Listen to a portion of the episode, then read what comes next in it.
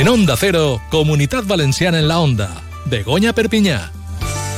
¿Qué tal? ¿Cómo están? Muy buenas tardes y bienvenidos. Hoy es 21 de febrero, miércoles, son las dos y media y arrancamos Comunidad Valenciana en la Onda.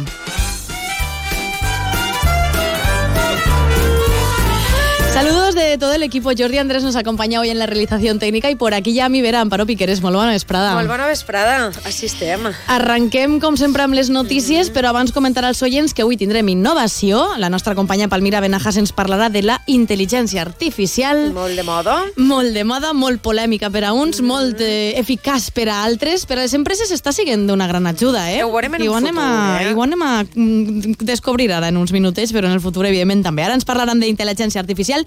També parlarem de sostenibilitat, d'un projecte de comunitats eh, energètiques, d'ací d'un col·legi de València.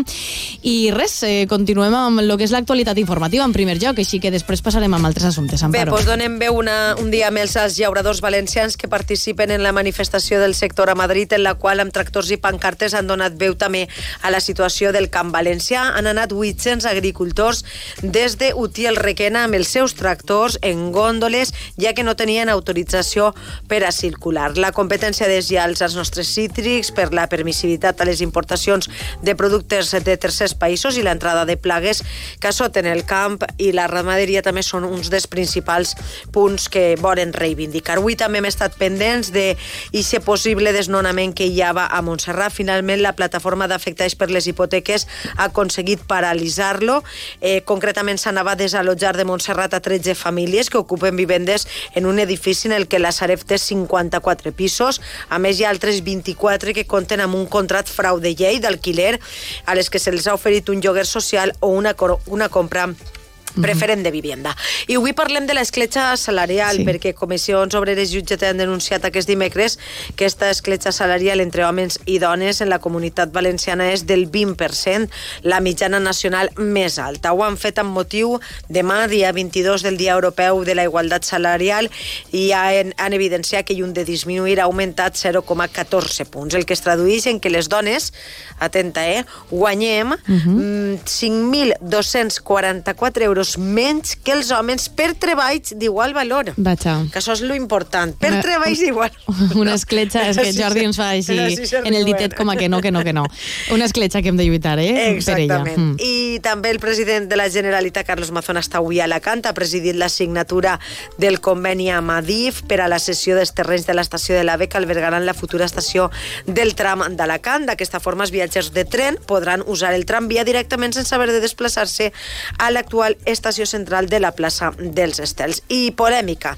Eh, Begoña, la delegada del govern en la comunitat Pilar Bernabé ha lamentat la posició de la presidenta de les Corts, Janos Massó, sobre els punts violeta. S'ha pronunciat en aquests termes durant eh, la visita a la direcció provincial del CEPE a Alacant també i després de que Janos Massó se sume a les crítiques del seu partit, recordem que és Vox, per la instal·lació de punts violeta per a les festes de la Magdalena de Castelló. També és un tema you pues, el polèmic, d'avui, polèmic, del dia sí. i avui també el ple del Consell ha aprovat un decret llei de mesures extraordinàries que introdueixen canvis pel que fa a l'organització dels departaments de salut, ho contàvem abans, i les places considerades de difícil cobertura. La nova normativa canvia l'estructura del sistema valencià de salut i el que fa ara és crear vuit agrupacions Mhm. en les que se van a integrar els 24 departaments de salut. Això afectarà sobretot als professionals que podran prestar serveis en dos o més centres de salut si foren necessaris i també também. Pues, que ja no tindrem els hospitals de referència que teníem fins ara, sinó que Mhm. han canviat i deguem saber-ho. I alguna coseta més mm, de forma breu? Bé, pues, eh, te conte de forma breu, per exemple, que la directora de l'Institut Valencià d'Art Modern de l'IBAM, Núria Enguita, continua exercint el seu càrrec a l'espera de com evolucione la denúncia contra ella per presumptes irregularitats comeses la passada legislatura que presentarà la Generalitat davant la Fiscalia. Veurem com queda este tema Tenim i molts successos, altres també a les 7 i 20 de la vesprada. Moltíssimes gràcies, Amparo. Gràcies a tu. Continuem amb altres assumptes perquè ja està per ací la nostra companya, com es deia, Palmira Benajas, que ens va parlar d'innovació i intel·ligència artificial. Companya, endavant. Bueno, pues hoy en Innovación, Begoña, vamos a hablar de un tema que, eh, bueno, yo creo que últimamente está en boca de todos. Sé que no ha oído hablar del chat GPT. Eso es uno de los principales avances de, bueno, del momento, yo creo. Y esta tecnología dicen que no hace falta programar, sino que entiende la palabra escrita, que esto hasta ahora era absolutamente impensable. Bueno, parece que en 2025, a la vuelta de la esquina, dicen que el 70% de las nuevas aplicaciones desarrolladas ya no van a usar código o utilizarán muy poco. Eh, vamos a hablar con Begoña Vilata desde Red. Begoña, buenas tardes. Buenas tardes, pues efectivamente, Palmira, la verdad es que es una gran revolución ¿eh? que, el chat GPT o otras muchas aplicaciones, como vamos a ver ahora con nuestro invitado, pues ya no necesitemos ser programadores, ¿no? Simplemente ahora, por ejemplo, en el chat GPT pues se pueden hacer hasta vídeos, ¿no? La verdad es que esto es una revolución a pasos agigantados y bueno, que, que nos lo explique nuestro invitado, si te parece. Tenemos con nosotras a, a Pablo Trilles, él es el CEO de la empresa Aura Quantic. Bienvenido, Pablo. Muchas gracias. Hola, días. Pablo. Oye, eh, a ver, vamos enseguida a hablar de vuestra empresa y de todo lo demás, pero no es que dé miedo, es que da respeto lo de pensar que ya no van a hacer falta ni programadores para programar, ni especialistas en hacer vídeos para hacer vídeos, dicen que ni periodistas para informar. Bueno, al final da un poco la sensación, viéndolo así ahora mismo y como nos lo cuentan, de que con la inteligencia artificial ya lo tenemos todo hecho, los demás nos podemos retirar a nuestros aposentos, ¿no? No, no, no, no. Eh, eso es una, un futuro distópico no realista. O sea que no es así. Menos mal, menos mal. Eh, Sí, sí.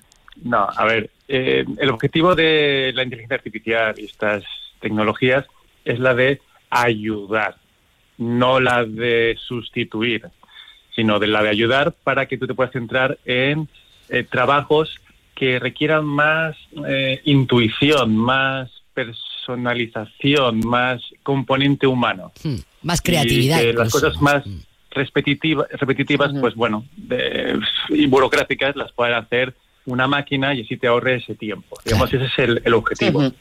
Pablo, cuéntanos un poquito de tu empresa, porque estáis en 50 países, eh, tenéis más de 10 millones de usuarios finales, no sé, cuéntanos, porque estamos hablando de, de una empresa también revolucionaria.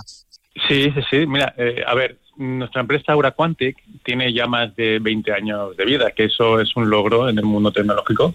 Y, Sí. y nada, con unas expectativas muy buenas. Lo que hacemos es, pues tenemos un producto que también se llama Aura Quantic, Ajá. que al final es una plataforma en la nube donde las empresas acceden a esa plataforma y sin necesidad de programación, como bien habéis comentado al principio, eh, un usuario puede digitalizar y automatizar cualquier tipo de proceso interno de la empresa o crear sus propias aplicaciones. Por tanto, eh, pues todas aquellas gestiones internas que se hacían pues con email, con eh, post-its, con el teléfono, etcétera, y que no hay un control sobre ellas, no se sabe si se están haciendo bien, etcétera, pues quedan bien organizadas y bien orquestadas porque las has eh, automatizado y digitalizado con la plataforma nuestra. Muy bien. Y así, bueno, ahorro de costes, eh, te evitas errores, eh, mejoras tu servicio a los clientes, eh, Mm. etcétera. Y Pablo, ¿cuáles están siendo los resultados en las empresas que ya están aplicando estas tecnologías en sus negocios? Cuéntanos un poco. Pues mira, para empezar, tienen una, una visión más exacta de lo que está ocurriendo en sus organizaciones. O sea, al digitalizar la empresa en sí, eh, ya puedes ver mediante informes, eh, mediante gráficas, etcétera, realmente lo que está ocurriendo, si hay cuellos de botellas, si hay retrasos, si hay clientes descontentos, si no, etcétera. Entonces, eh, sabes exactamente qué está ocurriendo. Gracias a eso, lo que te permite es tomar mejores decisiones de cara a mejorar y ser más eficiente en, en- en la entidad. Hmm. Entonces, eh, ya digo, desde empresas pequeñas hasta grandes y en cualquier sector, empresas privadas, públicas y de cualquier industria, pueden eh, tener esos beneficios. Pues, Claro. eh, insisto, ahorro de costes, eh, mejora en los tiempos de tramitación de, y de gestión, eh, mejorar la satisfacción de cara al cliente, bueno, e intentar adelantar a tu competencia. Eh, Al final son, son todo mejoras y beneficios que si no lo estás implantando te vas a quedar atrás. O sea, las empresas que no se digitalicen están abocadas a, a una muerte segura. Claro. Bueno, de- incluso eh, me ponen por aquí que hace posible la integración de aplicaciones de IA generativa como el chat GPT para automatizar correos y muy importante, para analizar sentimientos, por ejemplo, para detectar cuando alguien se está quejando. Porque es verdad que, eh, bueno, pues hacer los correos a través de chat GPT, pues eso ya está, pero claro, luego da respuesta y que la respuesta mm, un poco tenga que ver eh, de verdad con lo que nos están preguntando a veces es más complicado, ¿no? Pero todo esto ya se está haciendo también. Sí, en efecto, mm, la inteligencia artificial, que es un campo que, bueno, que está presente ya en, en- nuestras vidas desde hace ya muchos años. Lo Sí. que pasa es que desde el año pasado, con el chat GPT, este, pues ya todo el mundo está siendo consciente de, de que estamos eh, rodeados por inteligencia artificial por todos los lados. Eh, el objetivo es que te ayude. Entonces, si te puede ayudar a ahorrar tiempo en gestionar un email, que detecte directamente el sentimiento del email para poder hacerle una contestación más precisa. Si puede reconocimiento de imágenes para que detecte eh, algún dato que necesitas de esa imagen. O sea, hay tantas aplicaciones para ayudar, Hmm. pero ese es el objetivo, ayudar a que tu trabajo sea mejor y tú puedas centrarte en lo que mejor se te da. Eh, entonces, no tanto a, a- a- a- a desplazar. Claro. Bueno, eh, esto es muy interesante todo lo que nos cuentas y yo creo que también es interesante el propio ejemplo de la empresa, de Aura y de un poco cómo, cómo nace, cómo crece y cómo llega hasta donde está. Lo digo porque a veces también nos escuchan emprendedores, gente con ganas de, de empezar y creo que lo vuestro es un buen ejemplo, ¿no? Nosotros somos un ejemplo, un, un ejemplo atípico, eh, muy raro. Y es porque eh, toda o sea, esta empresa eh, la creó mi padre, que es Ah. don Juan José Trilles. Él había creado otra empresa de informática eh, en el año 1980, que lo has dicho sí suena como muy lejano, pero bueno, que Pues sí, era. Dimoni Sí, sí. Software. Ah, Eh, y nada, fue una empresa de software de facturación y contabilidad eh, que fue exitosa a nivel nacional para, para empresa mediana, pequeña, e incluso el ejército utilizaba este el software de contabilidad de, de la empresa que creó mi padre. Hmm. Y en el año 2000 mi padre vendió la empresa a un holding holandés. vale. Entonces mi padre dijo, vale, una vez hecho la transacción, me gustaría que no despidierais a la, a la plantilla que hay y que la mantuvierais. Entonces estos holandeses dijeron que sí, pero cuando ya se hizo todo, pues empezaron a despedir a gente. Entonces, claro, mi padre vio que amigos suyos que trabajaban en su empresa, pues ya no tenían un medio de, de vida. Sí. Y entonces decidió crear esta empresa, Aura Quantic, Ah. para que tuvieran un medio de vida. Pero ya que se creaba, se creaba bien. Una vez puestos, y ¿no? nada. Qué bien. Qué historia más Sí. bonita. Sí, es, una es que me, me Sí, llamaba además- la atención, por eso quería que nos la contara también, ¿no? Porque Eh, es, es Fíjate curioso, que mi padre no tenía ninguna necesidad de crear una empresa nueva porque ya había hecho un negocio y, Sí. y, vamos, económicamente el futuro arreglado y asegurado. Pero eh, no le gustó el trato que tuvieron los holandeses y dijo no, no, no, no. Entonces creó de forma pues, generosa esta empresa y nada, desde ese comienzo aquí estamos, eh, como dices tú, pues más de 50 países, con clientes de todo tipo gigantescos, eh, con una tecnología que está a primer orden a nivel internacional, con proyectos muy interesantes en Oriente Medio, en Japón, en Latinoamérica. Y nada, pues divirtiéndonos. Una historia muy, muy, muy chula. Pablo, muchas Sí, gracias. chulo. ¿A que sí? Desconocido. ¿A Más. que sí? Sí. Bueno, Pablo, hasta otro día, que vaya muy bien, seguro que volvemos a hablar. Espero que sí sea oye, un placer y- muchísimas gracias. Hasta luego. Begoña, hasta la semana que viene. Hasta la semana que viene. hasta Gracias. luego.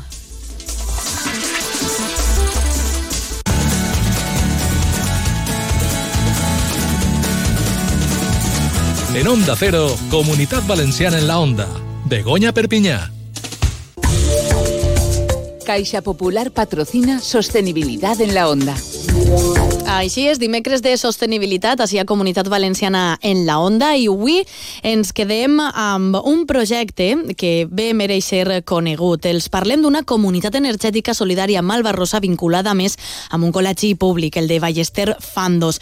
Parlem precisament amb el seu director, amb el director del col·legi i també president del que és el projecte de Coensoma, Vicent Ripoll. Molt bona vesprada, Vicent. Bona vesprada. Eh, en primer lloc, volíem conèixer sobre el projecte, que sabem que té la seva vinculació amb el col·legi, eh, sobre aquesta comunitat energètica solidària malbarrosa, eh, la qual eh, pretén, i entre els seus objectius, evidentment, és eh, pues, ser sostenible i poder oferir aquesta eh, energia a famílies i, i selecció de famílies beneficiades. Conta'ns en primer lloc, Coensoma, com, com va néixer i en què s'estructura? Bueno, doncs, Coensoma naix en, eh, potenciat de, de l'escola pública, una escola que pretén ser una escola sostenible, uh -huh. que treballa en diferents àmbits de reciclatge, d'estalvi energètic, d'horts escolars ecològics, i en aquest en eixe àmbit de sostenibilitat pues, ens ha ocorregut també que l'escola eh, siga una impulsora d'una comunitat energètica. Aquesta comunitat energètica la conformen el directiu de l'escola, mestres de l'escola, la presidenta de l'AMPA de l'escola, però també la Fundació Clima i Energia i l'Associació de Veïns del barri. Uh -huh. Aleshores, l'escola és la impulsora d'una comunitat energètica solidària que en, en principi pretén que l'escola que va cedir el terrat per a poder instal·lar les plaques sí. Eh, siga autosuficient energèticament i l'energia que encara sobrarà d'aquesta instal·lació serà donada a famílies amb vulnerabilitat energètica. Aquestes famílies no necessàriament són de l'escola, sinó poden, ser, uh, poden arribar fins a dos quilòmetres del punt d'instal·lació d'aquestes plaques i mm, eh, intentarem arribar a fins a 35 famílies, que és l'objectiu eh, per a poder ajudar en una rebaixa del 50% de la factura de la llum, mm -hmm. perquè la llum eh, que nosaltres cedirem serà al 50%, no serà plenament tota, uh -huh. per arribar a més famílies també. I Vicent, quan ficareu en, en marxa Coensoma, eh, comptàveu amb algun tipus de financiament per a poder comprar aquestes plaques i poder ficar en funcionament el que és el projecte? Bueno, pues la grandea un poc d'aquest projecte és que no tenim inversors uh -huh. eh, particulars. Com en qualsevol comunitat energètica s'ajunten eh, una sèrie de, de persones que estan interessades en formar aquesta comunitat i posen un capital, un capital que pot ser de, entre 1.500 i 2.000 euros, i comencen una, una aventura d'instal·lació. Eh, nosaltres, eh, evidentment, si anem a ajudar a persones en vulnerabilitat energètica, mm, ells no disposen d'aquest capital per a poder invertir. Per tant, nosaltres el que hem pensat és acudir principalment a empreses del sector eh, energètic que ja tenim tres empreses que han fet una donació, uh -huh. que concretament us voldria anomenar-les, que sí, són Obremo, que són uh -huh. Obremo, eh, Sapiens Energia i Octopus. Eh? Uh -huh. Aquestes empreses ja han donat diners per a poder iniciar la primera fase d'esta d'esta comunitat energètica i després hem optat per presentar-se a diferents concursos a nivell nacional i així la comunitat valenciana també, eh, sobre comunitats energètiques. Esta idea de ser una comunitat solidària, de que, no, de que els beneficiaris no siguin els mateixos inversors, sinó poder donar l'energia als altres, i se, i se, està premiada a nivell nacional en un premi, uh -huh. també de, eh, a nivell nacional, ens han donat uns diners, i després eh, la Caixa Popular també ha presentat unes, uns, uns premis per a iniciatives medioambientals i també ha, ha tingut a bé eh, premiar aquesta iniciativa. Per tant, nosaltres, eh, els nostres inversors són donants que, que vulguin eh, potenciar aquesta empresa, esta, esta iniciativa. Totalment. Eh, per tant, deies sí. que el projecte està, està en marxa. En quina fase podríem dir que està exactament? Esta fase, eh, el nostre projecte contempla quatre fases, uh -huh perquè el cost de les quatre fases és elevat, l'hem dividit en quatre i ja hem replegat suficients diners per a poder eh, començar en la primera fase. Clar. I eh, si va tot bé a final d'estiu, eh, si els permisos eh, de l'Ajuntament van correctament. Eh, a final d'estiu estarem instal·lant ja la instal·lació i ja podem beneficiar-se, com he dit, primer l'escola, que serà autosuficient, Sí. i seguirem fent l'educació energètica que correspon al futur ciutadà, ciutadà del, del demà, que són el nostre alumnat, són els ciutadans que, que el dia de demà Clar. pues, aplicaran aquestes mesures allà on vagin. Eh, Sens dubte, aquesta educació per a la sostenibilitat és entesa com un un procés educatiu que aspira a generar aquesta consciència crítica i transformadora. Entenc que els alumnes estaran totalment implicats perquè, a més, és que ho deies, no? Teniu també aquest hort ecològic, eh, feu també altres accions dins de lo que és el col·legi eh, pues, sostenibles, eh, que cuiden el medi ambient, que l'estimen. Sí. Uh -huh. En aquest moment eh, també tenim un, un projecte de renaturalització dels patis, per exemple. Uh -huh. o sigui, eh, les, plaques fotovoltaiques ells pràcticament no les veuran perquè estaran damunt de, de l'aulari.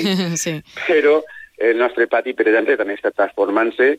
Estem eh, substituint pistes deportives Sí. per zones de pícnic, per zones on hi ha, on hi ha arbrat, un refugi climàtic que estem fent, eh, zones de joc més actiu, en fi. Eh, tot això eh, intenta donar una educació en la sostenibilitat que pensem que és el que demanda la societat actual. Totalment, i que serveix un poc com a cas d'estudi. No sé si vosaltres heu fixat en algun tipus d'exemple o sou ja l'exemple de, de referència pel que fa, en aquest cas, en aquesta creació de la comunitat energètica i més en l'objectiu de, de ser eh, solidari. Sí. En este moment som pioners a nivell estatal. Eh, Esta iniciativa, desconeixem si, si existeix alguna, mm, però pel que hem investigat estem sent un poc pioners en aquest sentit. També eh, val a dir que, que la sessió de la coberta pública Sí. eh, també ha sigut facilitada per eh, l'Ajuntament de València, que en aquest moment eh, pues és, eh, mm, ens va ajudar a, a tirar endavant el projecte. Clar. Aleshores, eh, facilitar una coberta pública tampoc és fàcil. Eh? I, mm. I gràcies a estar dins de la comunitat energètica, impulsant-la a través de la Fundació València Clima i Energia, Uh -huh. pues, podem fer eh, este projecte, perquè és clar que to no totes les comunitats energètiques tenen disponibilitat d'una coberta ideal. Exacte. Vaja, que compteu amb, amb suport de diferents eh, entitats no? i de diferents col·lectius, amb el veïnat, eh, i entenem que també un poc implicat, perquè al final és benefici de, de tots, no? el ser, en aquest cas, esta escola energèticament autosufici autosuficient i, i poder col·laborar amb aquesta erradicació de la pobresa energètica eh, és, és important. Al final és servir de idees, no? Un, un, un projecte pioner a nivell estatal mereix ser comptat i seguit, jo crec, no? que servisca com a, com a exemple. Seria un poc el pròxim objectiu una vegada ja complit. Sí, eh, vol- volem que després eh, este projecte puga replicar-se Mm. eh, més, més Clar. sovint en, en, en la ciutat. Som pioners, estem trobant moltes dificultats, però anem superant-les i si servís després d'exemple per a mm, replicar-lo, doncs benvingut siga. Mm. Mm. Però cert, que no he dit que el projecte inicial Sí. era solidaritzant el sol. Solidaritzant el sol. És un joc de paraules que m'agrada Sí. eh, dir, no l'he no anomenat abans, però això és un poc la idea, no? Que el sol és un sol gratuït, que és de tots, que és tots els dies, que, que no es fa ús, que, que podem utilitzar-lo per a treballar la solidaritat a les persones. I que hi ha que, que aprofitar-lo. Doncs ens meravella la iniciativa, Vicent, de- d'aquest projecte de Coensoma, de tota la implicació que té eh, tant el col·legi eh, Ballester Fandos com tot el, el voltant. Seguirem de prop eh, el que és el projecte, les fases diferents que ens has contat, a veure fins a on aplega, que segur que amb, l'èxit, jo crec, i que servisca de- d'exemple per a altres col·legis, inclús d'altres províncies. Gràcies, Vicent. Per, per nosaltres no quedarà. Seguirem informant de tot el que Molt bé. respecta a aquest Gràcies. gran projecte sobre les eh, comunitats eh, energètiques i més solidàries. Una abraçada. Adeu. Adéu. T'imagines un 2024 amb 12 pagues extra? Domicilia la nòmina o pensió en Caixa Popular abans del 31 de desembre i podràs guanyar les 12 pagues extra que sortegem per al 2024. Com ho sents? Domicilia-la ja i guanya una paga doble cada mes. Tens tota la informació a caixapopular.es. Caixa Popular, on toca estar. Època de maduixes i també de maduixots, unes fruites originàries dels boscos silvestres d'Europa i Amèrica, de les quals existeixen més de mil varietats al món, encara que destaquem tres per les seues qualitats i sabor. Avui en l'espai de la cooperativa Consum anem a parlar de les seues propietats nutricionals i alguna recepta també, amb Mamen Eslava de l'equip de comunicació de la cooperativa. Mamen, bona vesprada. Hola, bona vesprada a tots. Conta'ns primer, quines són les varietats de maduixes més populars? Perquè ja hem dit que hi ha més de mil al món, així que anem a centrar-nos en les més populars. Sí, com bé has dit, més de mil varietats. barbaritat. Destaca la maduixa europea, de grandària xicoteta i sabor dolç, la fresa americana o maduixot, que és més gran i resistent, però un poc més dolç, i després estan les maduixes del bosc, que, se, que pel seu origen silvestre pues, són més cares i més difícils de trobar. I, Mamen, som un país, nosaltres, eh, productor de maduixes? Sí, eh, eh, Espanya és el segon país productor de maduixes, per darrere dels Estats Units, i el primer exportador eh, mundial. Huelva és la província més especialitzada en el cultiu de maduixes i, cosen, i concentra pues, més del 65% de la producció, però també existeixen importants cultius a, a la comarca del Maresme, a Barcelona, i també en zones de València, sí, Ahà. i Extremadura, sí. I, I consumim moltes maduixes? Jo, personalment, sí, però sí, en jo, general... jo també, jo també. Potser en la, potser en la mitjana, Sí, no? no? Bueno, Sí. però en la mitjana eh, consumim uns 3 quilos de l'any a l'any per persona, que pot semblar molt, però en realitat ha disminuït en els últims anys. Vale. I la principal forma de consum pues, sol ser en fresc com a postres, amb nata, sucre o suc de taronja, o com a ingredient per a pastissos, encara que cada vegada més pues, s'utilitza per a, també per a salses i per a mermelades. De fet, com a curiositat, i, i bé, ho sabreu tots, no? la mermelada de maduixa és el sabor que més ens agrada, mm. després seguit de, de bresquilla i de fruit del bosc. La mermelada de, Sí, de maduixa, que bona que està. bona. Quines són les eh, seues principals propietats? Bueno, pues, eh, les maduixes són una gran font d'hidrats de carboni, entre els quals es troben la fructosa, la glucosa i el xilitol. També ens aporta molta fibra i com estan compostes principalment per aigua, en un 85%, i tenen molt poquetes calories, aproximadament 30 calories per cada 100 grams, es recomanen per a, per a cuidar-nos. Uh -huh. Per aquestes dietes, no, diguem, de mantindre'ns Sí, sants. exacte. Mhm. També ens aporta altre, altres, altes dosis de vitamina C i àcid cítric, per la qual cosa pues, tenen un enorme poder antioxidant. Té altres vitamines com la A, la E i de grup B, encara que en menor mesura. A més, inclouen també potassi, magnesi, fòsfor, ferro, jode i calci. Vamos, que són boníssimes, cosa que ja sabíem Sí. tu i jo, eh? Sí, sí. Quins beneficis ens aporta, en aquest cas, per a la salut? Bueno, pues com, com contenen vitamina C, enforteix el, el nostre sistema immunològic, que ara ens ve molt bé, gràcies al seu poder antioxidant. Té propietats diurètiques, perquè, com hem comentat abans, pues, estan compostes d'aigua, un 85% hem dit. Mm. Per tant, eh, recomanen que si estem pues, cuidant-nos o per a persones que patisquen retenció de líquids, tinguin hipertensió arterial o gota, són molt bones. A més, com tenen una gran quantitat d'àcid fòlic, són perfectes per a les dones embarassades també. L'àcid fòlic, la qual cosa, eh, el que fa és afavorir la multiplicació de les cèl·lules que es produeixen durant l'embaràs, sí. molt bones. Uh -huh. I ens portes alguna recepteta? Bueno, sí, us porto algunes idees, no? Vale. Eh, De tot. Eh, primers i postres, a veure. Primers, segons i postres. Un gaspatxo de maduixes, per exemple. Vale. Una ensalada de pomes i maduixes. Són totes cosetes molt, molt, Molt senzilles. sí, senzilles. maduixes amb formatge de cabra i brots d'espinacs, que Que van bo. molt bé. La maduixa en, en el formatge de cabra i, i l'espinac. Boníssim. Molt bé. Maduixes amb mascarpone també, una quallada de, de maduixes, magdalenes de formatge i maduixes, Ah. molt bones, figues al forn amb maduixes, i ara, pues, bunyols, mira, ara que s'apropem a, Sí. a falles i magdalena, Sí. bunyols de maduixes. Ah, Molt- curiós, no? molt original, sí, Bunyols sí, sí, eh, sí. de maduixes. Sí, totes aquestes idees pues, les pots trobar a la, a la web de consum. Si Vaig entrar, entraré per a buscar Sí, aquesta sí, idea de bunyols de maduixes i d'altres que, que ja saben que les preses eh, maduixes ens agraden molt. Alguna recomanació neta més? Sí, una, una, última, una última coseta, que hem de recordar que quan comprem les maduixes hem de consumir-les el més pronte possible i perquè ens aguanten bé perquè el millor mm, que hem de fer per a, per a guardar-les és eh, que estiguen en la nevera, en un lloc fresc, fosc i ventilat el més escampades possible Vale. perquè es desbaraten del contacte de les unes a les altres És veritat, sí. hi ha que separar-les una, una miqueta. Mm. Doncs hem après molt, Mamen, moltíssimes gràcies per la informació sobre les maduixes, tot el que ens aporten i per descomptat aquestes idees de receptes que tenen una pinta. Entrarem al web de consum a veure més detall. Ens veiem la setmana que ve. Fins... Gràcies. Adéu, gràcies. Cooperativa es estar comprometidos con las personas. Por eso, desde Consum, nos preocupamos porque nuestros clientes puedan formarse e informarse a través de la revista Entre Nosotros y su versión digital entrenosotros.consum.es, así como nuestras redes sociales. Porque cuando todos juntos actuamos pensando en las personas, nos damos cuenta de que juntos es cooperativa. Entre nosotros.